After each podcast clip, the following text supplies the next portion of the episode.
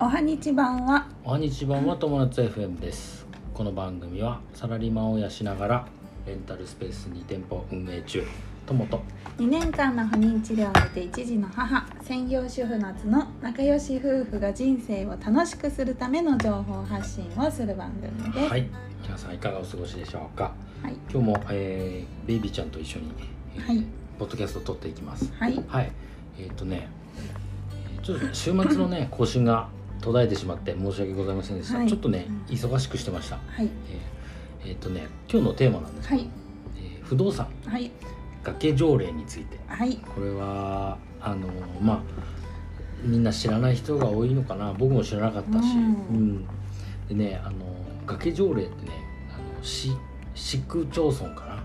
うん。市とあと県だ、うん。えー都道府県と、えー市区町村が出してる条例なんですけど、うんだから県も出してるし、まあ、大阪府だったら府が出してるし、うん。あとは市も出してる、両うん。あのどっちも出してる可能性もあって、うん。で、まあ、そのあの聞いたことある？ない。ない、はい。うん。あの簡単に言うと崖の上とか崖の下に建物を建てるときにうん。あの規制がかかるっていはいうものなんだけど、はいはい。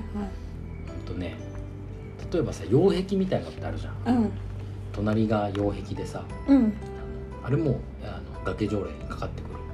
可擁壁のお家の隣に家を建てるとってこと？擁壁のお家の隣もそうだし擁壁の上もそうだし、うんうん。どっちもそう。うん。で結局擁壁がそのあのちゃんとしてるものだよっていうのも証明しなきゃいけない、うん。なるほどねでまあその市区町村によるんだけど、うん。まあ、2メートルとか3メートルを超えると、うん。まあ、その崖条例みたいなものに引っかかってくるということです。うん。でねえっ、とね横浜市とか関東だと横浜とか、うん。あと関西だと兵庫県もあるみたい。あそう。うん。うん。ちょっとそれ以外ね全然調べてないんですけど、うん。僕見てたちょうど見てたのがあの、えー兵庫の物件だったんで、それにあ合わせてちょっと調べてみたんですよ。うん。うん。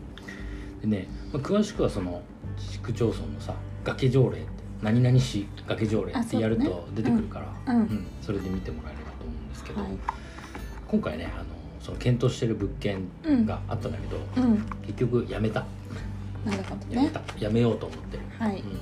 ただもうめとんでもなく売れなくてうん。あの指値が100万以上100指値できるんだったらやろうかなと思って、うんそれね戸建てちなみにはいはいですでにもう安い物件なんだけど、うんまあ、そんだけねうん崖のうん上に立ってるうんから、だけど、まあ、そこからさらにあの値引きが効くんであればちょっと考えるかなって感じだけどちょっとね出口が見えないんだよねやっぱ崖条そうだね例で売るその時ってことねそう売る時なんでかっていうとその擁壁を作るのにうんうんとんでもなくお金がかかるんですよ、はいえー間口が広ければ広いほどうん。うんその擁壁を作らなきゃいけないいけない距離が長ければはいはい長い。ほど、あのお金がかかっているそうえそうだよね。下手したらね1000万2000万円かかっちゃうんだって、まあ、高さとさ幅にもよるけど、かその規模にもよる。それはちょっとね。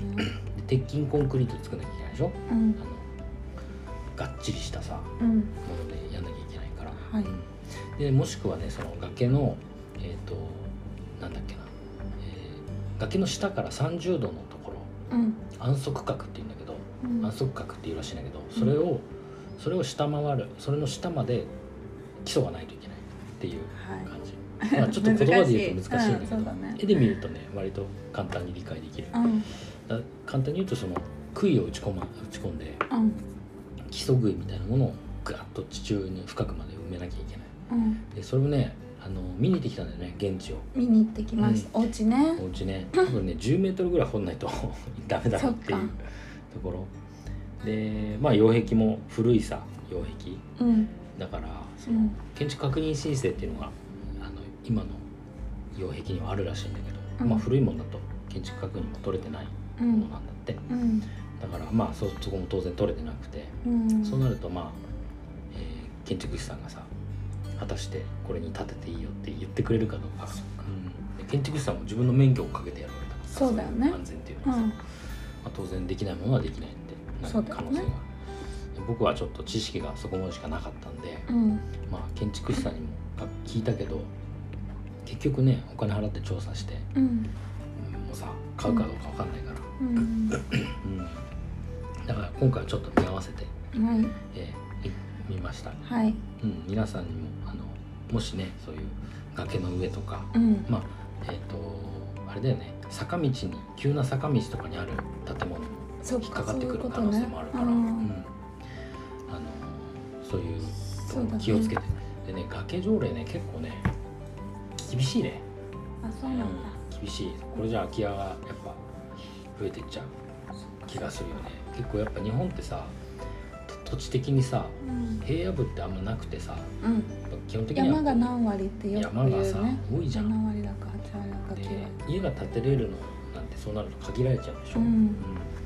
だから崖条例あるとまあまあ空き家はどんどん増えていっちゃうかもしれないね。そうだよね。うん。だからそういう物件の場合はもう再建築っていうのをしできない。うん。実質できないと考えて、うん。まあ、お金かければできるんだけど、うん。まあしないと考えてうん。その今ある建物をどうやって生かしていくかっていうのをもう考えていくしかない、はい。うん、よね。なるほどね。それも含めて考えたんだけど、うん。ちょっとまあ難しいね。築年数がもうさすでに結構言ってたから。40何年とか言ってた僕の年上でしたね。旧耐震だし、家自体は私も一緒に見に行ったけどさうんうん。家自体はとてもいいお家だから、うんあれが崖条例とか関わってこないんだったら私は絶対いうん。いなあの崖下じゃなくて崖上の場合は、うん。あの見晴らしがすごくいいんですよ、そうだうん。ね、特にあの南側がさ崖だったりとかしたら最高だよね、うん。日当たりもいいし。うん。うん。まあ、その分、まあ、当然さその土砂災害とかさそうね。いったものも、うん。あの考えなきゃいけないんだけど。ねなんかいろんな、まあ、当然理由があるからさその土地も安く売ってるわけでさだね。当然高い、ね、そのお家が何の問題もなく建て替えができるんであればもっとちゃんとしたうん。高い値段でそうだね。1000万2000万とかで売ってる可能性があるよね。ね。うん。ってな感じですかね。はい、うん、いやしかしね物件が買えなくて困ってます。うん。でもそういうやっぱりさ、うん。あのー特殊な案件狙い目になっちゃってるんだよねもそうだね。だからあのでもね僕あの絶対譲れない線としてうん。再建築不可はやっぱ嫌だね。あそうだね、うん、そこはちょっと、ダメだ。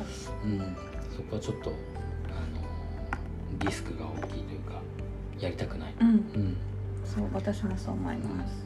やっぱ不動産ってさ長い時間をかけて、うん。うん、あの経営していくからはい。